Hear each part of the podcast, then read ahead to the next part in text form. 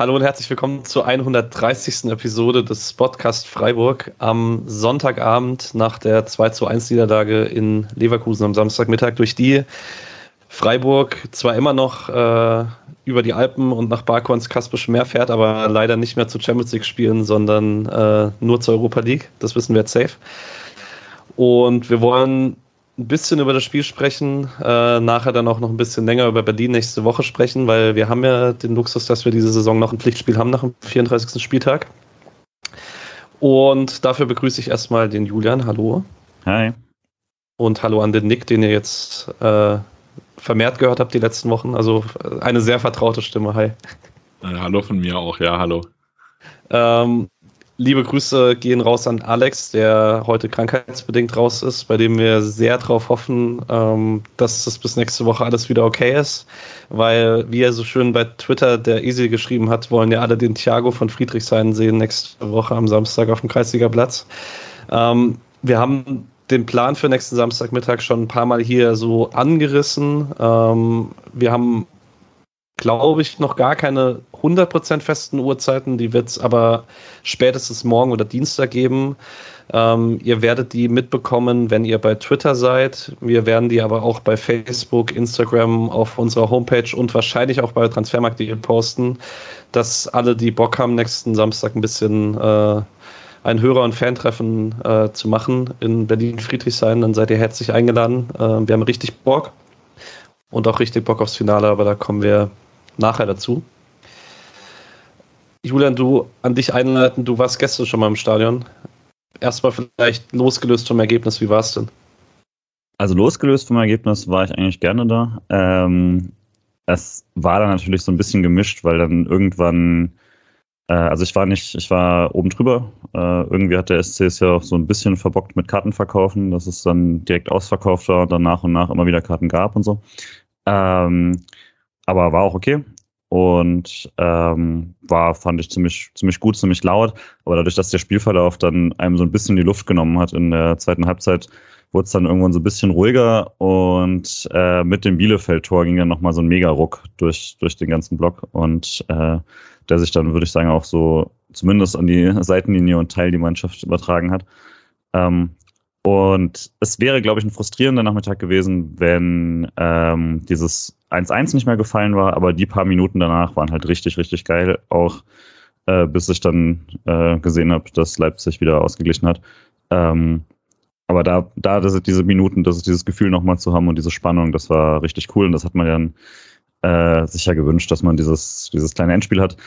War dann im Nachhinein ganz, ganz froh, dass es nicht an diesen paar Chancen gescheitert ist, die man dann wirklich noch hatte am Ende. Dieser Schmiedschuss, der da abgefälscht am Pfosten vorbeigeht und so. Ähm, das hätte mich dann doch ein bisschen verfolgt, aber äh, so war es danach auch voll okay. Und ich glaube jetzt nicht, dass, also wirkte nicht, dass Leute danach super niedergeschlagen waren, gerade weil man es dann eh nicht mehr in der Hand hatte, aber ähm, auch weil es jetzt nicht, nicht so war, dass man da völlig chancenlos rausgegangen ist.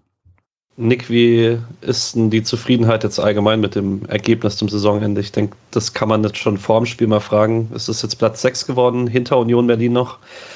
Ohne Champions League offensichtlich. Ist dann trotzdem die Zufriedenheit überwiegend oder ein bisschen Enttäuschung da? Ich war so die erste Stunde nach dem Spiel schon ziemlich enttäuscht, weil irgendwie krass war, wie knapp es ist. Also es war halt bis irgendwie zwei Minuten vor Schluss, war Leipzig zurück und Freiburg war beim 1-1 und es wäre wirklich dieses eine Tor gewesen, was die Champions League gebracht hätte. Am Ende hat man dann im Konter noch ein zweites kassiert, Freib äh, Leipzig hat selbst noch getroffen, ist ein bisschen weiter weg und dann denke ich, kann man mit der Saison so insgesamt sehr zufrieden sein, auch wenn es dann am Ende nur noch Platz 6 geworden ist. Ähm, ich denke, das ist ein großer Erfolg. Man hat eine starke Saison gespielt, weil lange oben dabei war kein einziges Mal außer zu Saisonbeginn hinter Platz 6, was unfassbar konstant auch einfach ist. Ähm, ich denke, da kann man als SC Freiburg sehr, sehr stolz drauf sein. Julian, möchtest du was ergänzen dazu? Ja, nur also das, genau das halt eigentlich dann auch nochmal der Abstand quasi zu den nicht-europäischen Plätzen ist halt auch einfach gigantisch. Ne? Also das sind jetzt neun Punkte, die man da auf Mainz Vorsprung hat, die am Schluss jetzt Achter geworden sind, sogar noch vor Hoffenheim. Ähm, und also das ist ja wirklich eine, eine sehr souveräne, also sehr souveräner Einzug in Europa. Das ist dann sogar Platz 6 und äh, direkt die sichere Qualifikation für die Gruppenphase der Euroleague ist und so ist natürlich nochmal cooler. Ähm, aber man hatte eine Saison, in der, auch wenn noch einiges mehr schiefgehen sollte, man auf jeden Fall europäisch gespielt hätte. Das ist schon ziemlich cool. Vielleicht noch ergänzend zu der Konstanz. Das ist jetzt das zweite Mal diese Saison, dass die Niederlagenserie von Pflichtspielen länger als ein Spiel geht. Also es ist das erste Mal, dass man dann ein zweites am Stück verloren, äh, das zweite Mal, dass man ein zweites am Stück verloren hat, was auch äh, ziemlich beeindruckend ist für Freiburger Verhältnisse. Und man Vor hätte es ja nicht verloren, wenn man nicht auf Sieg gespielt hätte. Also dann wäre es halt 1-1 ja, ausgegangen. Ja. Richtig, kommt noch dazu. Ja. Ähm, wir waren letzte Woche alle optimistisch ich weiß, ich habe nicht mehr reingehört, wer äh, was getippt hat. Ich weiß aber, dass jemand 1-1 hatte. Ähm, aber ich glaube, es war sogar ich selber. I don't know. Ähm, an der Stelle kann ich nochmal rausheben, dass Julian sehr gut äh, dasteht in unserer Kicktipp-Runde, weil ähm, der freut sich da bestimmt drüber. Mhm. Ähm, du bist, glaube ich, auch der Einzige aus der Spotcast-Crew, der noch irgendwie ab der Rückrunde getippt hat. Das ist natürlich keine Ausrede.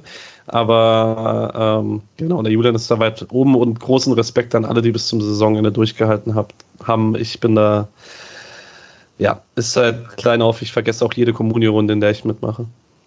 Ja, und war auch dramatisch, weil am letzten Spieltag mit einer perfekten Leistung fast acht Punkte äh, von den äh, drei Spielen ist äh, Adiri noch auf den ersten Platz gezogen, vorbei an äh, Lasse 23 und ist damit Sieger der diesjährigen Podcast-Gruppe. Äh, Platz 1 Adiri, Platz 2 Lasse 23 und Platz äh, 3 Schwanau 64. Und ich bin auf 5, was auch nicht übel ist. Und der Rest der Podcast-Gruppe darf sich schämen und nächstes Jahr besser machen. Ja, Dankeschön. Gut, ähm, gehen wir einmal zum Spiel wir haben, ähm, wie jetzt schon erwähnt, gestern in Leverkusen gespielt. Und bevor wir aufs Sportliche gehen, frage ich erstmal Julian, wie hast du den Abschied von Rudi Völler im Stadion wahrgenommen? Also äh, das Ding vorher habe ich nicht gehört, da haben wir gesungen irgendwann, aber ähm, und ich habe auch nicht so richtig zugehört. Und danach war ich dann auch ein bisschen mehr beschäftigt mit, äh, ja, mit uns selber. Aber ähm, ja, war schon okay. Haben auch viele geklatscht tatsächlich, auch innerhalb des Blogs. Das äh, ist ja dann doch auch eine Figur, die viele Leute ihr ganzes Leben lang verfolgt haben. Ähm, fand die Choreo tatsächlich ganz nett, die sie da gemacht haben mit den Spruchbändern und seinen Zitaten und so. Ähm, und würde sagen, dafür, dass ich wirklich kein Fan dieses Stadions bin, war zum ersten Mal da und jetzt auch sonst nicht sonderlich beeindruckt, war das auf jeden Fall noch der spaßigere Part. Ähm, die Humba hat er nicht gekonnt, das habe ich, das hat man gemerkt. Ähm, aber ja, also für, für den Fußball würde ich schon sagen, ähm, war jetzt kein großer Rudi Völler-Fan, weil ich ihn halt auch nicht groß habe spielen sehen. Ich habe es in den letzten Jahren noch mitbekommen, aber selbst da war er beim, äh, beim Gegner dann noch eher und ähm, aber als Figur des deutschen Fußballs natürlich dann auch gerade für Leute, die noch seine Spielertage haben, äh, schon ein krasser, krasser Abschied. Ich würde noch kurz ergänzen, weil ich habe gestern einen Tweet rausgehauen, den ich vielleicht jetzt rückwirkend nicht mehr ganz so extrem sehen würde, indem ich äh, Rudi Völler die Verabschiedung mit Anastasia verglichen habe. Ähm, das lag allerdings eher daran, dass ich genervt von der Begleitung von Sky war, weil es bei Sky sowohl vor, im Vorbericht als auch in der Halbzeitpause halt überhaupt nicht um das sportliche Spiel ging und das mich persönlich super genervt hat, weil es halt für Freiburg zumindest noch um relativ viel ging. Ähm, deswegen war ich dann genervt von der Verabschiedung. Wahrscheinlich war es im Stadion dann nicht ganz so extrem, weil ihr ja Matthäus und Bremer zum Glück nicht zuhören musstet. Ich dachte aber schon, langsam müssten sie mal anfangen, weil ich dachte schon, wenn wir da fünf Minuten später dran sind, vielleicht hat es einen Vorteil, aber vielleicht auch nicht. Aber wäre vielleicht auch ganz praktisch gewesen, dann äh, zu wissen, was die anderen machen. Ja. Gut, ähm, Leverkusen sportlich war vor dem Spiel Dritter. Es war klar, dass sie nach dem Spiel Dritter sind. In der Spielweise war das nicht ganz so zu sehen. Äh, dazu werden wir später noch ein bisschen mehr sagen. Ähm, in der Ausstellung schon ein bisschen eher. Da war Lunev dieses Jahr das erste Mal im Tor. Baumgartlinger und Palacios äh, auf der Doppel-6. Gerade Baumgartlinger hätte wahrscheinlich sonst nicht gespielt. Der hat sein Abschiedsspiel bekommen. Sinkgraven war nicht unbedingt Stammspieler links hinten, aber das ist dann trotzdem sehr viel Qualität auf dem Platz mit äh, Tatab, Soba, Diaby, Paulinho, Schicalario. Nick, hast du, äh, ich schätze dich so ein, dass du mehr Bundesliga geguckt hast als wir beide diese Saison. Äh, was macht denn Leverkusen und das Johanne so aus? Ja, das ist ein bisschen schwer zu sagen, weil so die zwei Punkte, die extrem sie ausgemacht haben, weggefallen sind, weil Wirtz verletzt ist und Frimpong verletzt ist. aber es ist sehr temporeiches Spiel, auch sehr kreatives Offensivspiel, also sehr vielfältig. Also verschiedene Spieler machen verschiedene Dinge, aber das dann immer gut im System. Also das hat mir sehr gut gefallen, einfach wie äh, Seoane da äh, seine Pläne für die Spieler ausgearbeitet hat. Es war gerade bei Leverkusen der Vergangenheit nicht immer so üblich. Also die haben immer sehr attraktiv gespielt und sehr offensiv gespielt, dabei aber defensiv immer sehr viele Probleme gehabt. Und da hatte ich dieses äh, Jahr das Gefühl, dass das alles besser funktioniert hat. Ähm, also gerade ähm, Jonathan Tah hat eine richtig starke Saison gespielt, was für ihn ja ein bisschen überraschend kam für mich.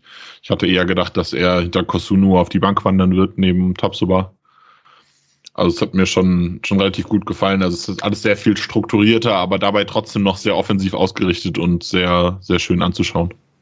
Ja, Diaby fand ich vor dem Spiel sympathisch. Das gab ein paar Situationen, äh, die das ein bisschen verändert haben. Da werden wir aber auch noch nachher drüber sprechen. Gut, äh, kommen wir zum SC der SC im Vergleich zur letzten Woche trotz des 1-4 gegen Union ohne Wechsel in der eigenen Aufstellung, also mit Flecken, Kübler, Lienhardt, Schlotterbeck, Günther, Eggestein, Höfler, Schalloy, Jeong, Grifo und Höhler. Als die Aufstellung im Stadion das erste Mal rauskam, wie war die Laune, Julian? Ich bin da meistens gar nicht so positiv negativ, aber ähm, also ich nehme das da meistens mittlerweile einfach nur noch hin. Ähm, aber ich war ein bisschen überrascht, weil ich jetzt nicht gedacht hätte, dass Jeong nochmal startet. Das war meine Überraschung. Ähm, den Rest hatte ich jetzt, ja, ob jetzt Viererkette, Dreierkette. Ich hätte halt vermutet, dass man so wie man jetzt spielt, sollte man vielleicht auch nächste Woche spielen oder sowas, aber weiß ich jetzt nicht, ob das jetzt so viel klarer ist als nach dem Unionsspiel. Vor dem Spiel habe ich natürlich dann gehofft, dass es so funktioniert. War ähm, bisschen überrascht, dass man quasi bei Jeong dann ähm, eben, wie gesagt, einfach das gleiche nochmal probiert hat. Sonst denke ich, Problem ist halt, dass einige der Optionen eingeschränkt sind. Ähm, war jetzt nicht, war jetzt nicht mega überraschend, glaube ich, wie sie aufgelaufen sind, aber ähm, war jetzt auch nicht, dass ich irgendwie begeistert war davon. Ich kann persönlich sagen, dass mein erster Gedanke war, dass ich enttäuscht war, dass Noah Weißhoff nicht auf der Bank saß, weil ich mir dachte, wenn er vielleicht für Leverkusen Option für zehn Minuten wäre, dann ist er vielleicht für Leipzig eine für eine halbe Stunde. Mal schauen, ob das trotzdem der Fall ist. Ähm, Nick, ich weiß bei dir, dass du wahrscheinlich gehofft hättest, dass Haberer über Eggestein spielt. Wir werden die Diskussion noch für nächste Woche führen, später. Ähm, hättest du was anders gemacht? Ja, also ich hätte äh, ähnlich wie Julian es gerade gesagt hat, halt eine Dreierkette erwartet, weil ich dachte, man nutzt das auch als Generalprobe, weil halt mit aller Chance, die man noch auf, auf die Champions League hatte, die Wahrscheinlichkeit, dass äh, Berlin, äh, Bielefeld jetzt gegen Leipzig gewinnt, war nicht groß. Und dann bin ich davon ausgegangen, man testet auch, wenn Leverkusen ein anderes System spielt, trotzdem seine Formation. Ähm, am Ende war es halt bis auf Haberer für Eggestein genau die Formation aus dem Hinspiel, mit der man 2-1 gewonnen hat und das auch ziemlich gut gemacht hat. Von daher fand ich es schon sehr verständlich. Das ist auch, glaube ich, der Grund, dass Jeong nochmal gespielt hat, obwohl er wieder schlecht war, vor allem die erste Halbzeit. Ähm, aber gerade dieser Wechsel Eggestein für Haberer ist einer, der halt auch im Spiel sehr wehgetan hat.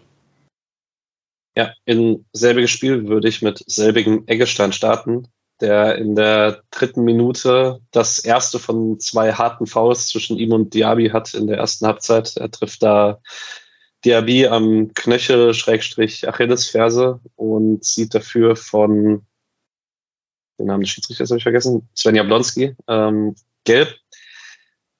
Kann man wahrscheinlich so vertreten, dürfte aber wahrscheinlich auch nicht überholt werden, wenn er da rot gibt. Oder wie sieht, ja, ich glaube, Julian, du hast noch keine äh, Bewegtbilder aus dem Fernsehen gesehen, ja, deswegen frage ich mal Nick, wie er es sieht. Ja, also ich habe live sofort gedacht, das kann auch rot sein. Ähm, ich glaube, er rutscht so ein bisschen vom Fuß weg und so ein bisschen runter. Das ist sehr glücklich, weil er dadurch halt nicht voll trifft und deshalb ist Gelb, denke ich, in Ordnung. Aber wenn er da rot kriegt, ich hätte nicht gemeckert, glaube ich. Ist halt vor allen Dingen eine sehr unnötige Aktion, da mit offener Sohle hinzugehen, weil er eigentlich auch eigentlich nichts gewinnen kann in diesem Zweikampf, weil Diaby schon so weit weg ist. Es war eine komische Aktion von Eggestein. Ähm, und allgemein passiert so in der ersten Viertelstunde nicht so arg viel. Es gibt eine Flanke von rechts von Diaby, die ihm abrutscht, wo Flecken den Ball über die Latte lenken muss. Ähm, Julia, was hattest du das Gefühl, wer ist denn besser ins Spiel gekommen?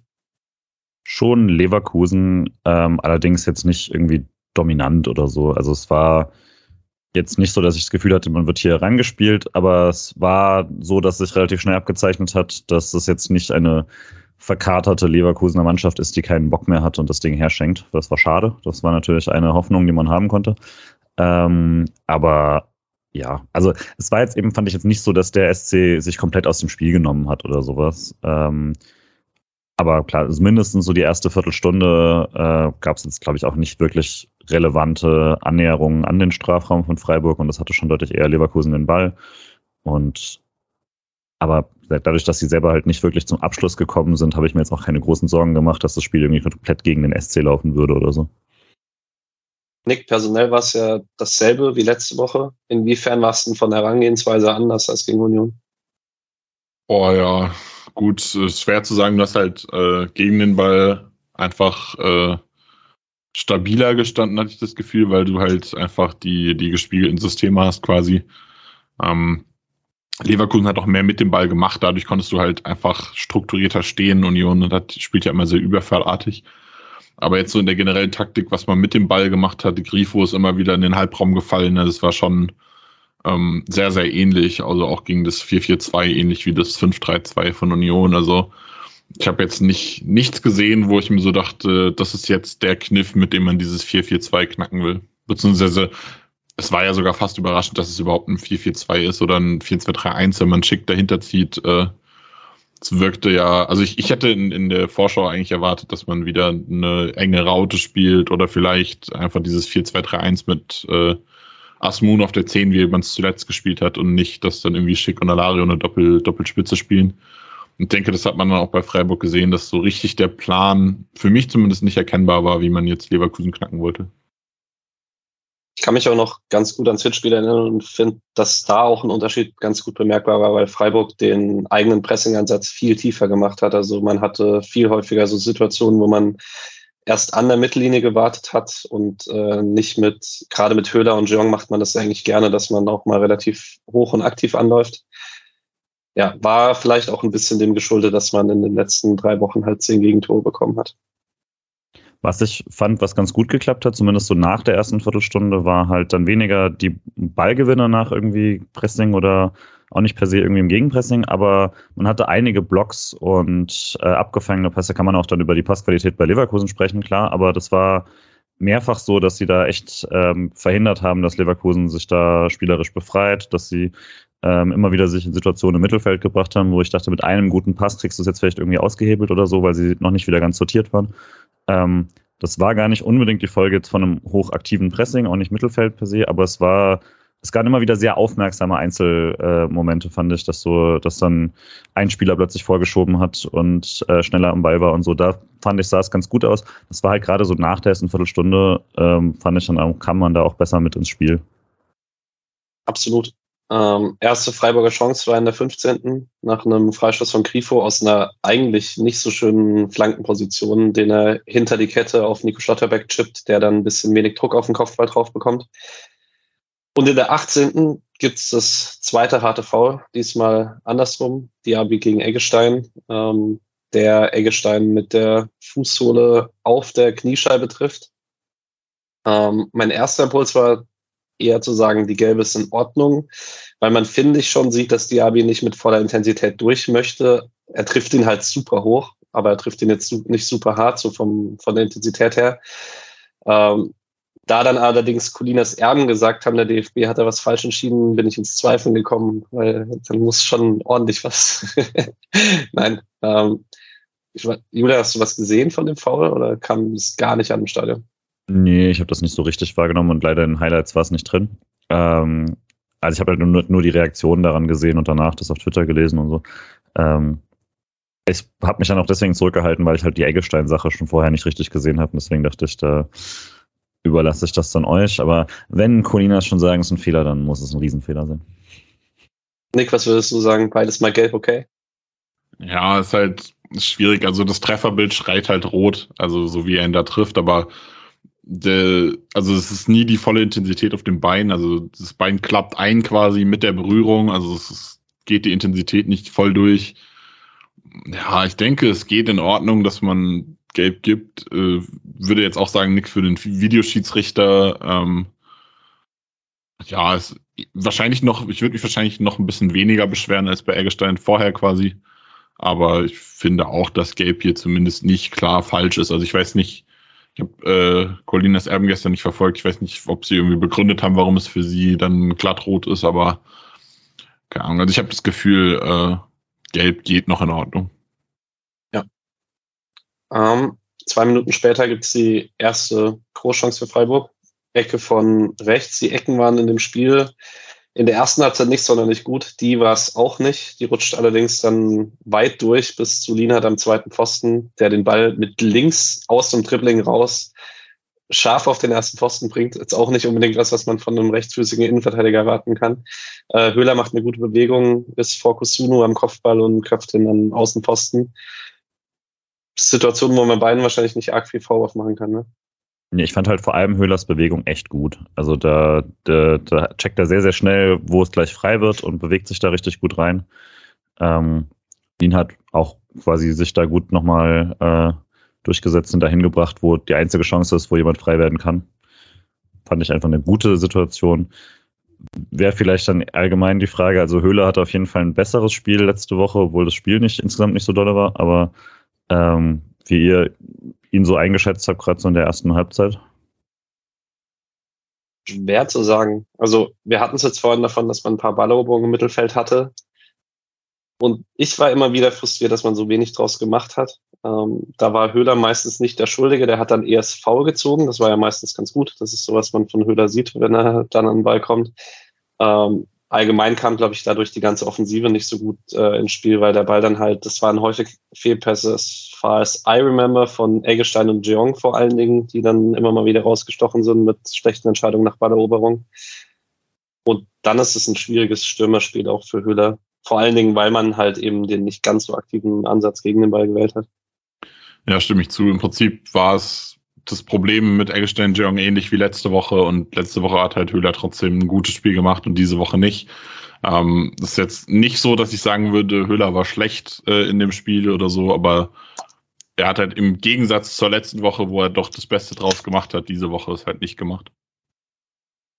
Ja. Ähm, sollen wir an der Stelle direkt noch über Jeong sprechen? Jemand eine Idee, woran es liegt, dass es die letzten Wochen so, äh, so schwach ist? Also ich vertrete ja immer noch, wir hatten das letzte Woche schon mal so die, die Theorie, dass, glaube ich, sich die Pärchen einfach momentan gebildet haben, die es ein bisschen ergänzen. Also dass Jeong mit Petersen einfach so die Abläufe gut zusammenpasst, auch die Typen vielleicht zusammenpassen, dass man so ein bisschen einen Creator hat in Jeong und dann mit Petersen einen, der halt im Strafraum dann bindet. Und bei Jeong Höhler, die, ja, also ich will nicht sagen, sie funktionieren nicht zusammen, weil sie haben ja früher in der Saison auch schon mal erfolgreich zusammengespielt, aber ich habe das Gefühl, dass einfach gerade in dieser Doppelspitze, Schrägstrich, zehn, zehn Mittelstürmerposition, die beiden einfach nicht das Gefühl haben, wer, wer jetzt wohin geht. Also ich hatte das Gefühl, vor einem 3-4-3 vor allem hat's mir, hat mir die Kombination aus den beiden besser gefallen. Ähm, da wurden einfach mehr Räume, Räume geöffnet quasi, die dann Jeong bespielen konnte, mal davon abgesehen, dass die, die Passqualität von Jeong und halt auch Eggestein einfach, einfach nicht gut war in dem Spiel. Und da glaube ich tatsächlich nicht mal, dass das irgendwie viel was mit Taktik zu tun hat oder mit was ist gerade das Problem, sondern es ist halt einfach ein schlechtes Spiel gewesen. Das haben Spieler mal und bei Jeong ist es halt gerade eine ein bisschen schlechtere Phase. Auch das passiert halt. Ja, es halt einfach kommt zur Unzeit, weil man keine große Alternativen hat. Ähm, zumindest, selbst wenn er nicht startet, musst du ihn ja irgendwann bringen, wenn in der typischen Freiburger Rotation. Ähm, und ja, das, was Nick meinte, also diese, die, nicht nur vorne, da war es immer wieder frustrierend, aber eben auch schon an der Mittellinie oder sowas. Ich glaube, was es auch besonders frustrierend macht, ist, dass er mit, dass er sehr, sehr gute einzelne Sachen hatte. Also, dass er direkte, scharfe Pässe gespielt hat, die die richtigen Pässe waren zum Einleiten von einer, von einer Aktion, dann kriegt er den Ball zurück und der nächste Pass ist dann wirklich unterirdisch. Und das halt innerhalb von drei Sekunden mehrfach hintereinander. Und das ist dann einfach, ja, extrem frustrierend zum Zuschauen. Und man kann nur hoffen, dass es dann, dass er dann nächste Woche plötzlich wieder die Form hat. Aber ähm, ja, fand es auch nicht, nicht toll zum Zuschauen. Würde es bei Jeong auch niemanden großartig überraschen aus seiner Freiburger Zeit, wenn er plötzlich nächsten Samstag äh, gegen Leipzig der beste Offensivspieler auf dem Platz ist. Da einfach Fingers crossed, dass das passiert. Ähm, Passqualität war auch bei Leverkusen dann in der 29. ein bisschen ein Problem, die einen 5 gegen 4 Konter laufen, äh, wo Alario erst Palacios in den Rücken spielt und Palacios dann zwei gute Passoptionen nicht nimmt, sondern den Schuss aus 25 Metern, den er weit daneben setzt. Das war, glaube ich, die einzige Situation in dem Spiel, wo Freiburg nicht so gut im defensiven Umschalten war. Also außer dann später, wo man mit zehn Leuten vorne stand. Ähm, in der 32. Ähm, gibt es die Balleroberung von Freiburg, wo Höhler den Ball dann nach halb rechts im Strafraum auf Jean legt, dem sein Schuss wird zur Ecke geblockt. Aber allgemein passiert zur Mitte der ersten Halbzeit nicht sonderlich viel Gefährliches vor den Toren. Bis in der 36. eine Ecke von Leverkusen schick am rechten Fünfereck trifft, der noch so ein bisschen aus der Balance gerät, aber eigentlich aus, ein, aus so knapp fünf Metern relativ frei zum Kopfball kommt und den wahrscheinlich nicht sonderlich häufig liegen gelassen hat in der Saison. Da hatte man ein bisschen Glück. Ja. Gibt es nichts zu ergänzen, scheinbar. ja, schwierig bei so einer Situation. Ähm, in der 38. Da hatten wir mal kurz eine längere Diskussion in der Gruppe noch mit äh, Alex. Ähm, da gibt's einen Standard von Freiburg, ich weiß gar nicht mehr, ob Freistoß oder ein Eckball, wo am Ende Eggestein den zweiten Ball nochmal in den Strafraum bringt und dann erst Lien hat, dann Nico Schlotterbeck und schlussendlich wahrscheinlich Jong am klarsten den Abschluss verweigern. Und das war nicht die einzige Situation in der ersten Halbzeit, wo es so ein bisschen Unruhe gab nach dem Standard ohne klare Abschlusssituation. Aber es war halt die krasseste irgendwie. Und äh, Nick hat da die Meinung vertreten, dass man doch irgendwann einfach mal den Abschluss nehmen sollte. Würdest du noch zu stehen heute? Ja, eigentlich immer noch. Also ich verstehe dann auch, um, um Alex Punkt mal aufzugreifen, er meint halt, wenn kein, kein Weg frei ist, braucht man nicht draufholzen, weil du ballerst nur in die Beine. Das ist korrekt, aber gerade in der Situation stand der Leverkusen, ich glaube, mit sechs, sieben Leuten um den Fünfer rum. Also es ist halt immer irgendwer, irgendwer dazwischen, muss halt die Lücke finden, muss halt schießen. Also da waren irgendwie vier verschiedene Leute am Ball, die alle irgendwie im 16er waren. Irgendwer wird ja wohl irgendwo eine Öffnung gehabt haben. Ich habe es jetzt nicht ins Detail analysiert, aber im Notfall musst du halt einfach draufziehen und hoffen, dass der Abpraller dann gut landet oder so. Also das ist ja auch immer sowas. Also ähm, du schießt ja nicht drauf oder du spielst ja nicht immer nur lange Pässe, um dann den Pass anzubringen oder das Tor zu treffen, sondern du kannst auch auf den zweiten Ball dann gehen oder so. Ähm, und das ist einfach, wenn du im 16er bist und hast den Ball und spielst dir vier, fünf Mal den Ball hin und her und dann geht der Ball verloren, das ist einfach unfassbar frustrierend anzuschauen. Äh, die Szene habe ich mir tatsächlich nochmal angeschaut. Ähm, und es ist echt schwer, weil da, also haben wirklich alle recht in dem Sinne, dass äh, es ist fast nie irgendeine Situation, wo du gut schießen kannst. Es liegt aber auch daran, dass die Ballannahmen dann teilweise grausig sind oder ähm, der Pass dann auch, trotz obwohl er nur zwei Meter ist, halt so weit daneben ist, dass man nicht direkt abschließen kann und sowas. Und dann ist die bessere Option auf jeden Fall halt doch irgendwie, nichts sagt, irgendwie drauf zu hauen, anstatt halt den, den Gurkenpass dann da quasi zu spielen. Das war vor allem sehr frustrierend. Ähm, war auch direkt vor uns, deswegen nervige Szene. Ähm, aber war halt auch wirklich so, dass nie jemand den Ball so auf dem Fuß hatte, dass man jetzt einen halbwegs ordentlichen Schuss vermutlich rausbekommen hätte. Aber diese Szenen waren so die, die mich am meisten geärgert haben, weil da gab es so ein, zwei in der Art, nicht ganz so brennend wie die. Ich dachte, R. Leverkusen hat es da gerade nicht so fest drin und man hat nichts draus gemacht. Ich würde auch sagen, dass das so ein allgemeines Gefühl äh, bei mir ausgelöst hat vor der Halbzeit. Wir kommen gleich noch zu einer Großchance für Freiburg vor der Halbzeit, dass ich in die Pause eingegangen bin und dachte, eigentlich könnte man hier führen weil die ersten 20 Minuten so ein bisschen Leverkusen gehört haben, aber danach eigentlich nicht, auch wenn sich nicht so richtig an Chancen messen lässt.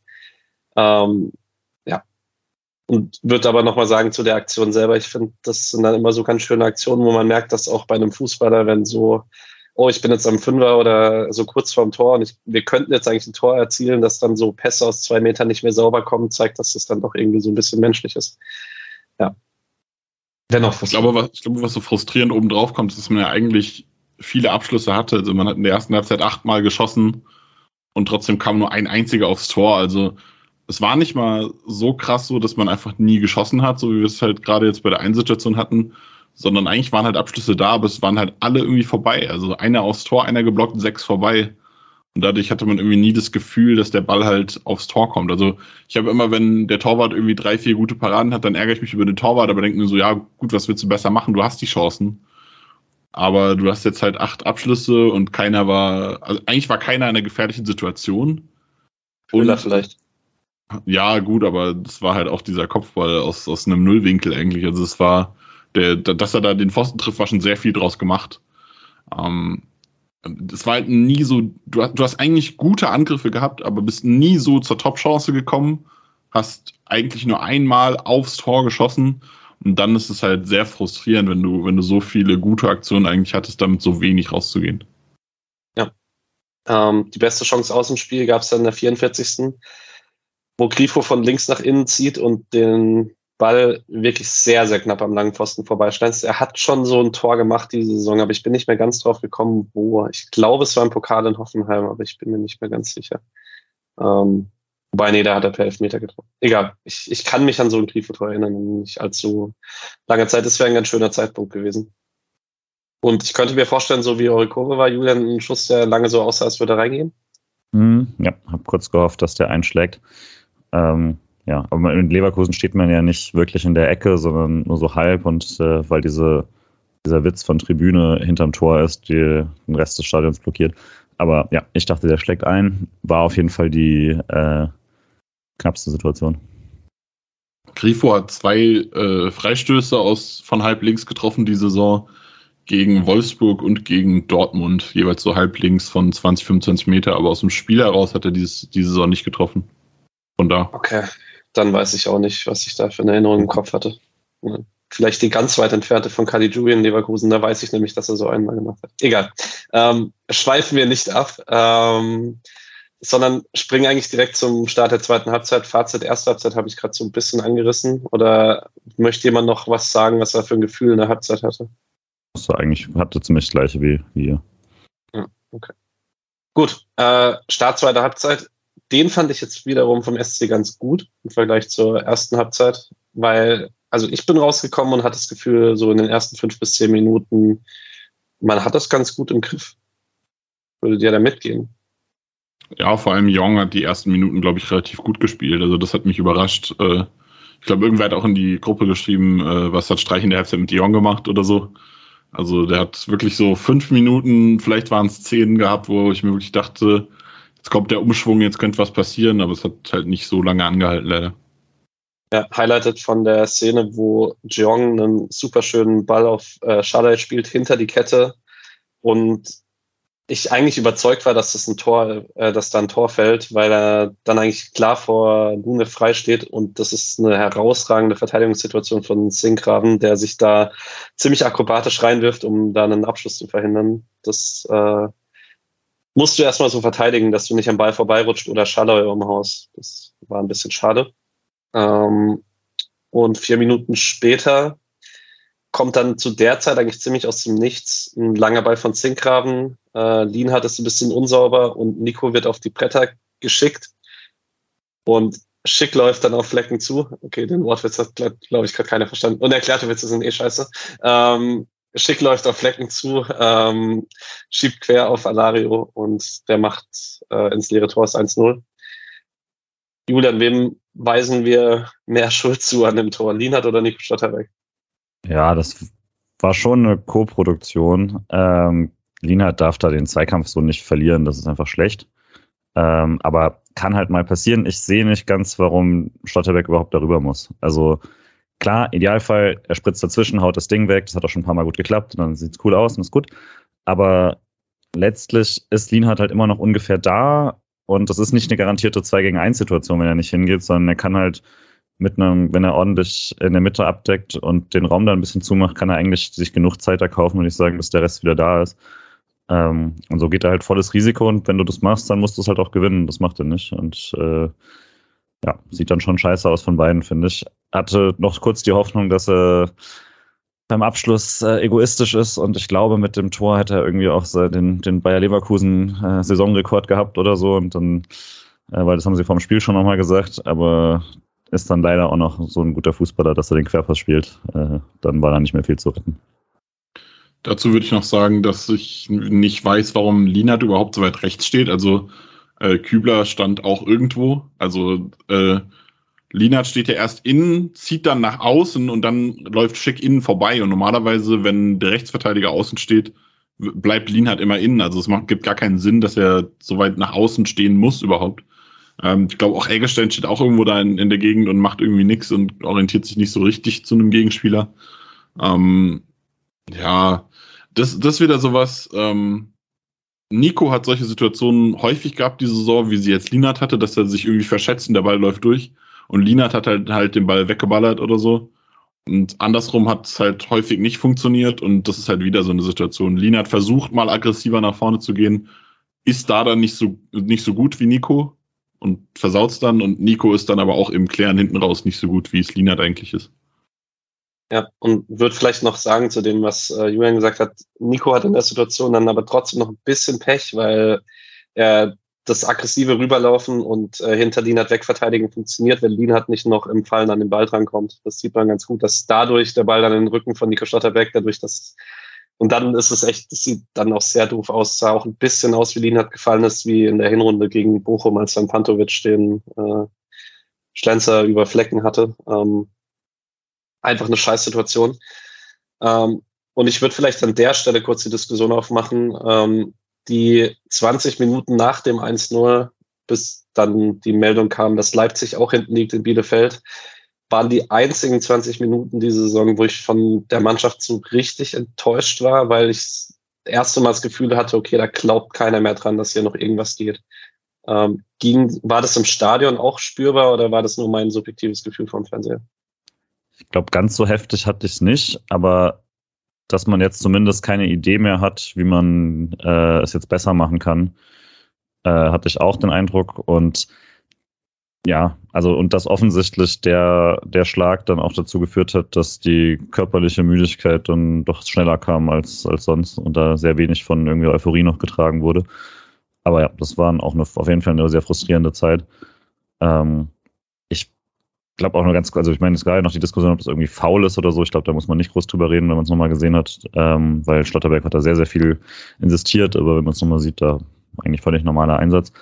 Ähm, ja, und klar, also ich hatte schon noch Hoffnung zu dem Zeitpunkt, weil so wie es am Schluss auch gekommen ist, ne, du machst ein Tor und plötzlich äh, hast du eine ganz andere Dynamik, aber direkt danach gibt's ja diese Mega-Chance, wo ähm, äh, wo Paulinho diesen Schuss hat und äh, da auch schon sehr wenig, ähm, fand ich sehr wenig ordentliche Abwehrleistung war und dann äh, der Ball nochmal an die Unterkante geht und da war, da war ich dann wirklich sauer, weil ich da einen Eindruck hatte, was wirklich selten passiert beim SC, dass hier nicht voll durchgezogen wird, ja. Ja, ich sehe das so ein bisschen ähnlich wie du, Patrick. Also ich hatte auch tatsächlich, ich würde es äh, eingrenzen auf 16 statt 20 Minuten ähm, mit dem Highlight nach sieben Minuten, als Sedilla für Kübler kam, wo ich mir wirklich dachte, was, also das soll jetzt das Spiel drehen. Also Kübler hat kein gutes Spiel gemacht, aber also Schmid hat offensiv irgendwie mehr Qualitäten. Äh, klar, irgendwie Sike ist scheinbar noch verletzt, hat auch bei der U23 nicht gespielt. Ähm, Gab es irgendwie so richtig kein Statement zu, aber also was ist Sidia für Kübler jetzt für ein Wechsel? Also was bringt der dir? Und der hat auch meiner Ansicht nach nicht so viel gebracht. Und dann hatte ich das Gefühl, mit der Einwechslung von Haberer und Petersen kommt dann der Glaube wieder nach 16 Minuten, wo ich dann auch Patrick geschrieben habe, endlich Haberer. hatte ich dann das Gefühl, da geht vielleicht noch ein bisschen was. Ich war mir nicht sicher, aber ich hatte den Eindruck, dass Kübler nicht mehr, also der ist nicht rund gelaufen, als er rauskam. Also der ist da, der ist auf der anderen Seite raus und ist dann einen langen Weg zurück und das war sehr, sehr langsam, hat das eine Bein so ein bisschen hergezogen. Kann sein, dass sie auch da gesagt haben, jetzt, okay, nächste Woche Pokal, wenn irgendjemand was hat, sag an und dann gehst du direkt raus. Also äh, gut möglich, dass es nicht ein rein leistungs- oder taktischer Wechsel war, sondern auch eine Vorsicht. Ja gut, aber selbst dann würde ich doch lieber Schmied bringen, oder? Also der mir offensiv ein bisschen mehr Impact bringt. Vielleicht war der taktischer Plan, dass man, weil soweit ich Leverkusen dieses Jahr gesehen habe, hat man das ja ab und zu mit äh, Kosunu als Rechtsverteidiger so gemacht, dass man gerade wenn Bakker drauf war, das dann auch mal zu einer Dreierkette im Spielaufbau gemacht hat, dann mit 3-4-3 und so, dass man vielleicht die Option immer haben wollte, dass man das selber spiegeln kann. Und das funktioniert halt mit Sildilia besser als mit Schmid. Das wäre zumindest eine Erklärung, aber I don't know. Fand es jetzt auch nicht schlimm. Also ich, meine Hoffnung war dann auch nach der Paulinho schick Doppelchance ein bisschen weg und dann dachte ich mir so, okay, geil, eine halbe Stunde Sildilia auf Bundesliga-Top-Niveau nochmal sehen, habe ich jetzt auch kein Problem mit. Aber klar, hatte ein bisschen was von, äh, kann man vielleicht auch die offensive Option wählen. Ne, ich, ich sag ja nicht, ich habe ja nichts dagegen, also es ist in Ordnung, ähm, aber es wirkte dann halt für mich so wirklich so, okay, ich möchte das Spiel eigentlich nicht mehr gewinnen. Also ich habe, also das wirkte auf mich so, als hätte Streich eigentlich auch den Glauben an die Champions League in dem Moment dann irgendwie abgeschenkt. Und dann kam äh, dieses 1 zu 1 und dann ist Streich auf einmal wieder explodiert, äh, das 1 zu 0 von Bielefeld und dann ist Streich explodiert. Wir müssen das jetzt noch schaffen, wir müssen es jetzt noch schaffen. Aber also Sidia hat auch, mal ganz davon abgesehen, auch einfach ein schlechtes Spiel gemacht. Also ich glaube, drei, vier richtig üble Fehlpässe dabei gewesen. Ja, auf jeden Fall. Ähm, genau, die Doppelchance haben wir besprochen. In der 64. Äh, kommt Paulinho links im Strafraum. Äh, ich weiß nicht, kommt an Silvia vorbei, schwer zu sagen. Silvia gibt ihm auch die Außenbahn äh, und Paulinho macht dann aus einem sehr spitzen Winkel sehr viel aus dieser Abschlusschance, weil wenn Flecken nicht dran geht und den an den Pfosten lenkt, ist es 2-0. Ähm, und in der 69. ist dann der besagte Wechsel Haberer und Petersen für Eggestein und Jeong. Und direkt im Anschluss an diesen Wechsel gibt es die äh, sehr kuriose Szene, als äh, nach der ersten Ecke von Grifo schon davor abgepfiffen ist und Lien hat den Ball ins Tor köpft und man den zweiten Eckball genau gleich schlägt und Lien hat wieder frei zum Kopfball kommt, aber diesmal das Pech hat, dass der Backer noch leicht anköpft und der Ball dann äh, am Tor vorbeirutscht. Wenn Leverkusen sich das 1-1 gefangen hätte, ich glaube, das wäre, da hätte ich ein bisschen gelacht zu Hause. Ja, ich meine, der Unterschied war dann natürlich auch, ne, beim ersten abgepfiffenen ist dann auch keiner mit Lienhardt hoch. Das war dann schon frei und da hast du einen Unterschied gesehen. Aber das war tough, weil da, das hatte auch so ein bisschen was von, ah, der will nicht rein, aber äh, war mal wieder gut von Lienhardt äh, am Fünfer durchgesetzt. Das ist halt schon krass gut, was er da macht. Also man merkt halt auch bei diesem ersten, wie gut Lienhardt im Kopfballspiel mittlerweile ist. Weil wenn er den Platz hat und wenn er köpfen kann, dann setzt er den halt punktgenau in diesen Winkel rein. Und dann reicht halt so ein bisschen Stören, reicht dann halt schon aus, um es schwer zu machen. Und der Kopfball ist ja trotzdem gut. Also es ist ja nicht so, als wäre der Kopfball jetzt Unsinn gewesen. Ist halt leider dann mit dem Abgefälschten nichts geworden. Ja, drei Minuten später der vielbesagte Rückstand von Leipzig in Bielefeld. Ich hab's im Fernsehen nicht so genau gesehen, weil ich dann gerade in dem Moment weggeguckt habe. Da genau in dem Moment, als die Nachricht ankommt, spielt jemand von hinten raus einen grauenvollen Ball in Zeiten aus und Streich rastet aus und brüllt nach hinten. Ich weiß aber nicht genau, von wem der Ball kommt. Habt ihr auch nicht mehr im Kopf, okay. Ich glaube, äh, glaub, es war einer von denen von Sidia, aber ich bin mir nicht sicher. Okay. Ja, ähm, trotzdem, also man hat dann bei Freiburg schon ein bisschen gesehen, dass dann wieder ein bisschen mehr Zug drin war.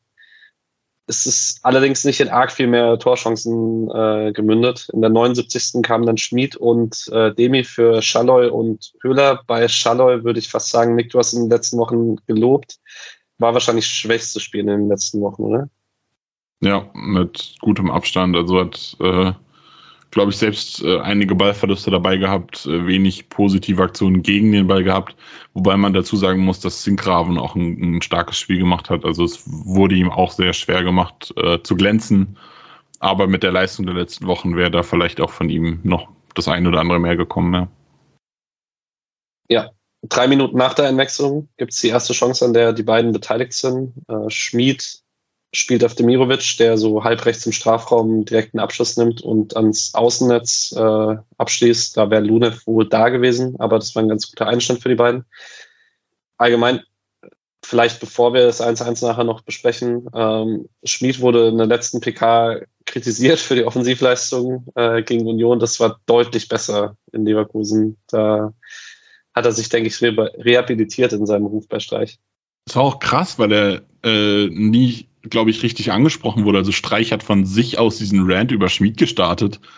Und ich saß in der PK und dachte mir so, wow, der ist weg im Sommer. Und dann hält es halt dieses Spiel und das Lob danach und dann dachte ich mir so, okay, vielleicht auch nicht. also es war über, überraschend, wie krass äh, Streich da wirklich, also wirklich, auch, auch selbst wenn er gefragt wird, sehr, sehr negativ ausgelassen. Ähm, aber die Reaktion von Schmid war sehr gut muss auch sagen, Schmid ist ja einer der Spieler, die Streich sehr, sehr lange kennt. Vielleicht äh, weiß er da auch, wie er äh, was verkaufen muss, damit es ankommt. Ja, ähm, in der 87. Äh, gibt es eine gute Chance für Bayer zum 2-0. Da gab es erst eine sehr gute Situation von Sedilia, der gegen Diaby in der Restverteidigung da sehr viel richtig macht. Diaby kommt dann noch äh, zur Flanke, da macht Sedilia sehr schlecht, indem er den Ball mittig ohne Druck vor den Strafraum klärt und äh, Andrich die Direktabnahme dann knapp links vorbeischießt. Ähm, da darf er sich nicht, Flecken kommt nie mehr in diese Situation rein, wenn der links im Eck einsteigt. Ja. Ähm, und dann, Julian, darfst du mir bitte das 1-1 auf Stadionsicht beschreiben. Ich weiß, ich, ich habe mich tatsächlich, ich dachte, oh, da dürfen wir eigentlich nicht weiterspielen, weil da liegt ja jemand. Ähm, und fast schon ein bisschen schmutzig, dass man selber einfach durchspielt. Ähm, und hab die, dann kommt ja dieser, also Eggestein, äh Quatsch, Entschuldigung, Eggestein, äh, Haberer ist, äh, ist ja schon direkt beteiligt quasi am Ballgewinn da. Und äh, Ball kommt zu Grifo, der den sehr, sehr schön reinchippt. Dann habe ich das erst jetzt quasi danach gesehen, wie schön Schmid diese Annahme dann macht und den vorbeilegt, vermutlich um dann mit dem anderen Fuß draufzuziehen. Macht er dann aber klugerweise nicht, weil der Haberer angerauscht kommt und den dann auch ähm, richtig gut verwandelt. Und dann muss man nach den letzten Wochen jetzt vermutlich tatsächlich direkt fragen, sollte Haberer in seinem letzten Spiel für den SC dann nicht starten, wenn er äh, solche Aktionen gerade hat und auch sonst ziemlich gut aussah in den Minuten? Ja, sage ich ganz klar, ja. Also das, das Einzige, was mich so ein bisschen zweifeln lässt, ist, dass Haberer die, gerade diese Saison sehr unkonstant ist und auf so eine Aktion gerne mal ein bisschen schwächeres Spiel folgte. Aber eigentlich ähm, ist das genauso das, was mich bei Eggestein richtig genervt hat die letzten Wochen, dass er einfach offensiv diesen Impact nicht findet und hier hast du halt einen Haberer, der, der, der sichert den Ball, legt ihn zu Grifo, sieht aber ganz genau, es geht jetzt nach vorne und dann be bewegt er sich nach vorne. In einem Zug läuft er in den 16er rein und ist dann in dem Moment da, wo der Ball abgeschlossen werden kann. Und das sind, sind Aktionen, die hat dir Keitel am Anfang der Saison nicht gegeben, auch wenn er sich häufig, wenn er es häufiger geschafft hat, in die Position zu kommen, war dann der Abschluss scheiße. Eggestein kommt selten gar nicht in diese Läufe rein, in diese Positionen rein. Und Haberer äh, hat diese, dieses Achtergehen, dieses frühere Stürmergehen, einfach dann diese Räume zu finden. Und das ist was, was mir bei Haberer extrem gut gefällt und weshalb er leider sehr, sehr gut nach Union passt. Und was mich immer noch sehr frustriert, dass er äh, wechselt. Ich hätte mich wirklich sehr gefreut, wenn er noch mal ein, zwei Jahre verlängert. Ich wollte gerade schon, bevor du den Punkt gemacht hast, schon sagen, echt kein Bock, äh, ihn nächstes Jahr bei Union da auf der Acht zu sehen. Na, ähm, ich würde auch ja sagen, tatsächlich. Es, es geht mit einem Tick Risiko daher, weil ich mir, ich bin mir noch nicht so ganz sicher, ob man man wird sich ganz so passiv machen wie jetzt im Rückrundenspiel in Leipzig mit dem 5-3-2 und dem sehr bedacht nur auf Räume stellen und so weiter. Das kann ich mir nicht vorstellen, dass wir das nächsten Samstag sehen würden. Das würde mich auch nicht komplett überraschen. Aber ich habe schon das Gefühl, dass Streich defensiv taktisch Eggestein im Moment ein bisschen mehr vertraut als Haberer. Und mhm. deswegen würde es mich nicht überraschen, wenn Eggestein startet. Aber ich würde mir auch Haberer wünschen, tatsächlich. Genau. Ähm, Hoffnung war da, dass, da haben wir vorhin schon drüber gesprochen, deswegen würde ich da jetzt gar nicht so arg äh, drauf eingehen.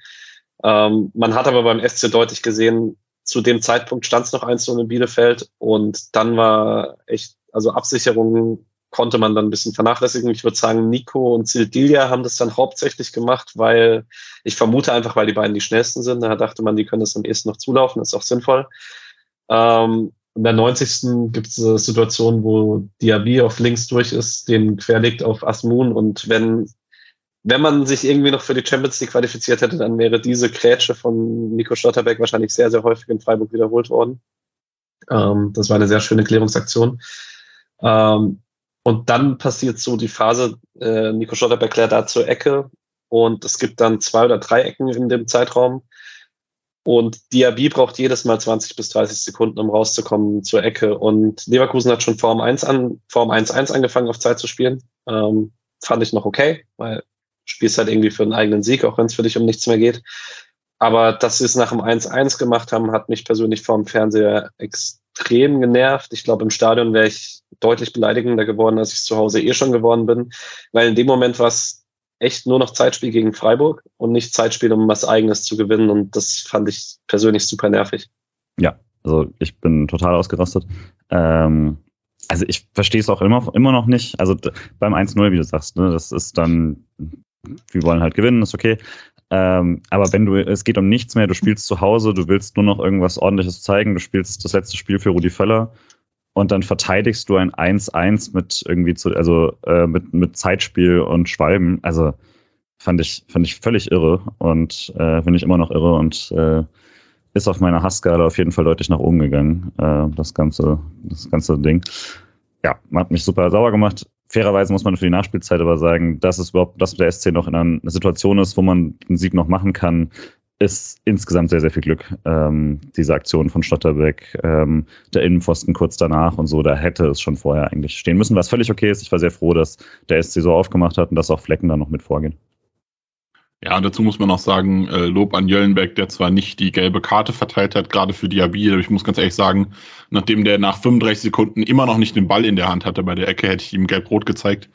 Ähm, okay, letztes Saisonspiel Fingerspitzengefühl muss man jetzt, kann man okay finden, aber er hat super nachgespielt. Also es gab fünf Minuten Nachspielzeit und man hat trotzdem, glaube ich, 8,20 oder 8,10 oder so gespielt. Also er hat schon, schon sehr, sehr viel hinten drauf dran gehängt und Freiburg hatte die Chance eigentlich, wenn man jetzt halt nicht dann das Tor kassiert hätte.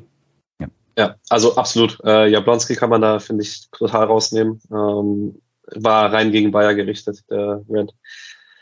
Ähm, den Pfosten, äh, den Kopf an den Innenpfosten hast du dann schon erwähnt. Ähm, kurz darauf kriegt Freiburg trotzdem nochmal seine Chancen. Äh, kommt erst Schmied aus 22 Metern zum Abschluss und der Ball wird abgefälscht und fliegt dann super knapp vorbei. Ich glaube, der wäre wahrscheinlich ohne es abgefälscht reingegangen, weil er ist super knapp am Pfosten und er fliegt, er verändert die Flugkurve nicht arg. Ähm, wahrscheinlich wäre er eingefahren. Und im anschließenden Eckball, ich habe äh, heute mal zu Nick geschrieben, äh, ich würde gerne ein Paralleluniversum sehen, in dem Leipzig nicht mehr ausgleicht und Haberer mit einem Doppelpack äh, Freiburg die Champions League sichert. Ähm, weil Haberer macht da den Lauf an den kurzen Pfosten mal nicht Höfler oder Lienhardt oder Petersen. Und der Kopfball ist ganz ordentlich, aber geht knapp drüber. Ja. Ich dachte ganz kurz, der Schmiedschuss vorher ist drin. Also der, der sah im, im Stadion sah er wirklich aus, ob er einschlägt und für eine halbe Sekunde dachte ich, wir haben es. Und direkt danach habe ich erfahren, dass, oder kurz danach habe ich erfahren, dass Leipzig eh ausgeglichen hat. Aber ja, ganz kurz habe ich gedacht, wir haben die Sache. Ja, ich habe da auch das, das Tor von Leipzig noch nicht gesehen und habe gesehen, Haberer kommt in Richtung Ball und dachte nur so, das, das, kann, das kann nicht sein, dass er jetzt das, das Tor macht. Und dann, äh, das war dann wirklich so ein richtiger Downer, als dann der nicht drinne war und dann das 1 zu 1 kam, war, dachte ich mir so, boah, nee. Also die, diese zehn Minuten davor, waren so geil. Also ich, habe so ein Herzrasen gehabt.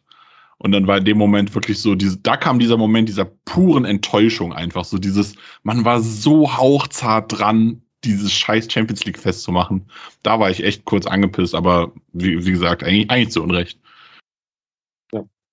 Aber ist ja auch normal. Also ich, ich meine, das 1-1 von Leipzig hat dafür gesorgt, dass dann das äh, 2-1, was wir noch kurz besprechen können, äh, nicht, nicht mehr ganz so enttäuscht hat. Ähm, da ist dann Flecken mit vorne 90 plus 7. Äh, eine nicht so schöne Flankenposition tatsächlich. Ich glaube, da hätte man sich gewünscht, dass das ein bisschen mehr aus dem Halbfeld ist, weil das ist super schwierig, den dann mit Druck und trotzdem platziert dann vors Tor zu chippen. Ähm, Leverkusen verteidigt den. Bakker spielt auf Palacios, der aus so 40 bis 45 Metern ins leere Tor trifft.